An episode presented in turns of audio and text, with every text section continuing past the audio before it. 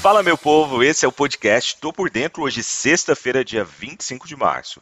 Eu sou Sidney Lima, analista de investimentos, e esse é um oferecimento Top Game, a primeira TV do mercado financeiro. Afinal, aqui você fica bem informado com o que pode impactar o dia da Bolsa de Valores. E mais um dia firme de altas. Ontem, o Ibovespa emendou a sétima alta seguida nessa quinta-feira, apoiada no desempenho positivo nos Estados Unidos e no alívio da curva de juros aqui no Brasil, após falas de que o Banco Central, por aqui, deve colocar o pé no freio nos aumentos de taxas de juros. Vale e Magazine Luiza foram as principais contribuições positivas para o índice, enquanto a operadora de saúde Rap Vida ficou na ponta oposta. O Ibovespa subiu 1,36%, fechando o dia a 119.052 pontos, o maior fechamento desde 1 de setembro do ano passado. A última sequência de alta similar ocorreu em fevereiro, com sete sessões no azul. Antes disso, apenas entre maio e junho de 2021, quando o índice engatou oito pregões no terreno positivo e alcançou as máximas históricas.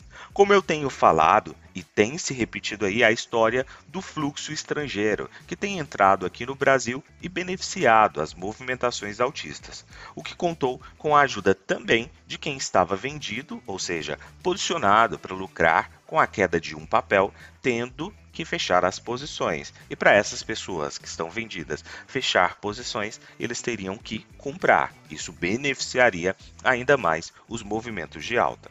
O presidente do Banco Central, Roberto Campos Neto, ontem reiterou sinais de que a instituição pretende encerrar o ciclo de alta dos juros em maio a curva de juros aliviou e o Ibovespa ganhou um terreno mais otimista, com analistas citando também a influência do cenário externo.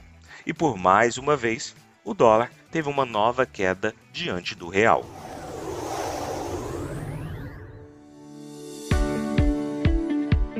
Fala pessoal, como vocês estão? Meu nome é Bruna Malcaburi, eu sou analista de investimentos e hoje eu vim dar um alerta a você investidor. Você sabia que todas as pessoas que operaram na bolsa no ano de 2021, elas são obrigadas a declarar o imposto de renda? A declaração ela é independente se você teve lucro ou teve prejuízo nas operações. Eu não estou falando sobre pagar imposto, mas sim informar a Receita sobre a situação na bolsa. O prazo para entrega é no dia 29 de abril. Caso você não entregue, haverá valor de multa e também o risco do bloqueio do seu CPF.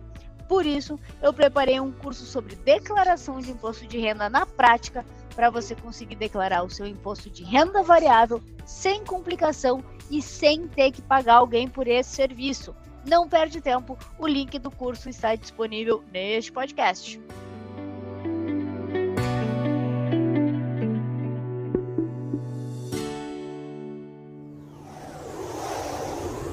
Nos Estados Unidos, os principais índices de ações por lá subiram mais de 1% nessa quinta-feira. Estenderam a recente recuperação do mercado à medida que investidores focavam nas empresas fabricantes de chips e grandes nomes de crescimento, enquanto os preços do petróleo acabaram caindo. Os papéis da Nvidia ganharam 9,8% e lideraram um rally em todo o setor de chip, atingindo o seu mais alto nível desde meados de janeiro. A Intel Corp teve uma alta de 6,9% e ambas ajudaram a impulsionar os índices SP 500 e Nasdaq.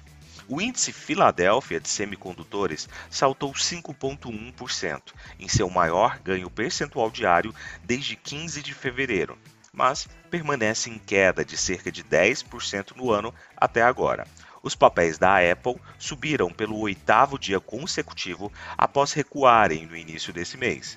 Os três principais índices avançaram em seis das últimas oito sessões. O índice S&P 500 fechou em alta de 1,43%. O Dow Jones subiu 1,02% e o índice Nasdaq, o índice da tecnologia, acabou subindo 1,93%.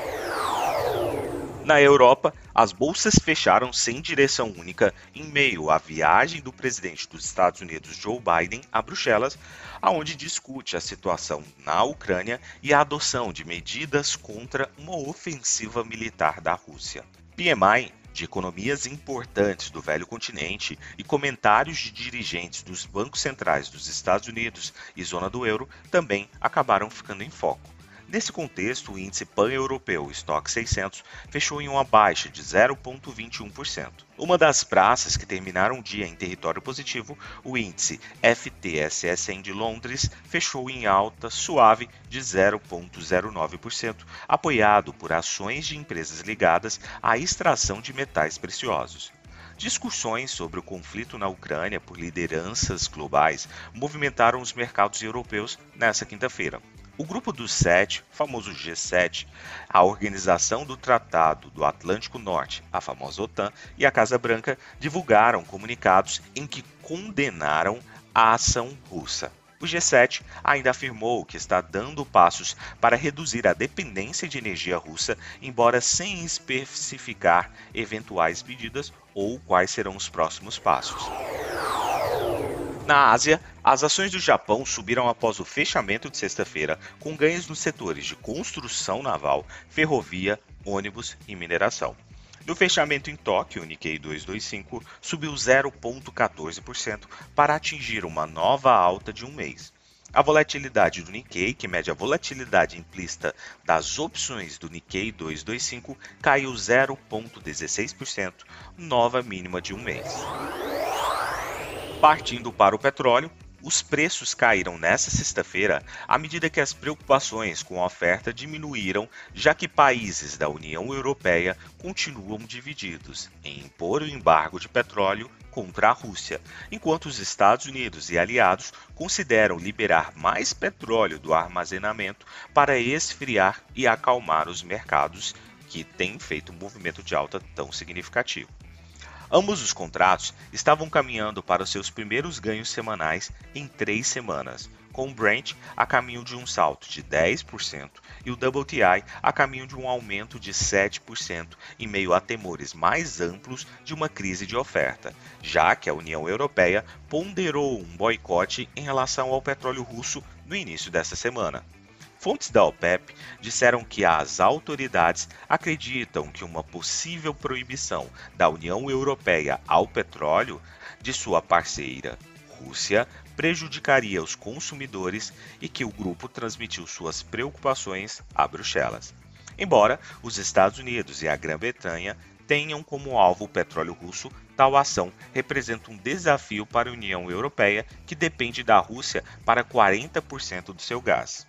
Vale lembrar também que existem especulações de que a Rússia está pensando em vender o seu petróleo e gás por Bitcoin à medida que sanções se intensificam, de acordo aí com a CNBC. A agenda de hoje completamente vazia, com divulgação de vendas pendentes de moradia lá nos Estados Unidos às 11 horas da manhã, cúpula de líderes da União Europeia, que continua hoje também, e discurso aí de membros do FONC. Partindo para as cotações, agora que são 7 horas e 41 minutos do dia 25 de março de 2022, o mundo respira suavemente aliviado, com o trio norte-americano em terreno positivo, Dow Jones a 0,07 de alta, S&P 500 a 0,08% de alta, Nasdaq, bolsa da tecnologia, com movimento altista de 0,05. A Alemanha, 0,22% de alta, mas na Europa os países ainda navegam em terreno incerto. O índice VIX, índice do medo, cai 0,15%.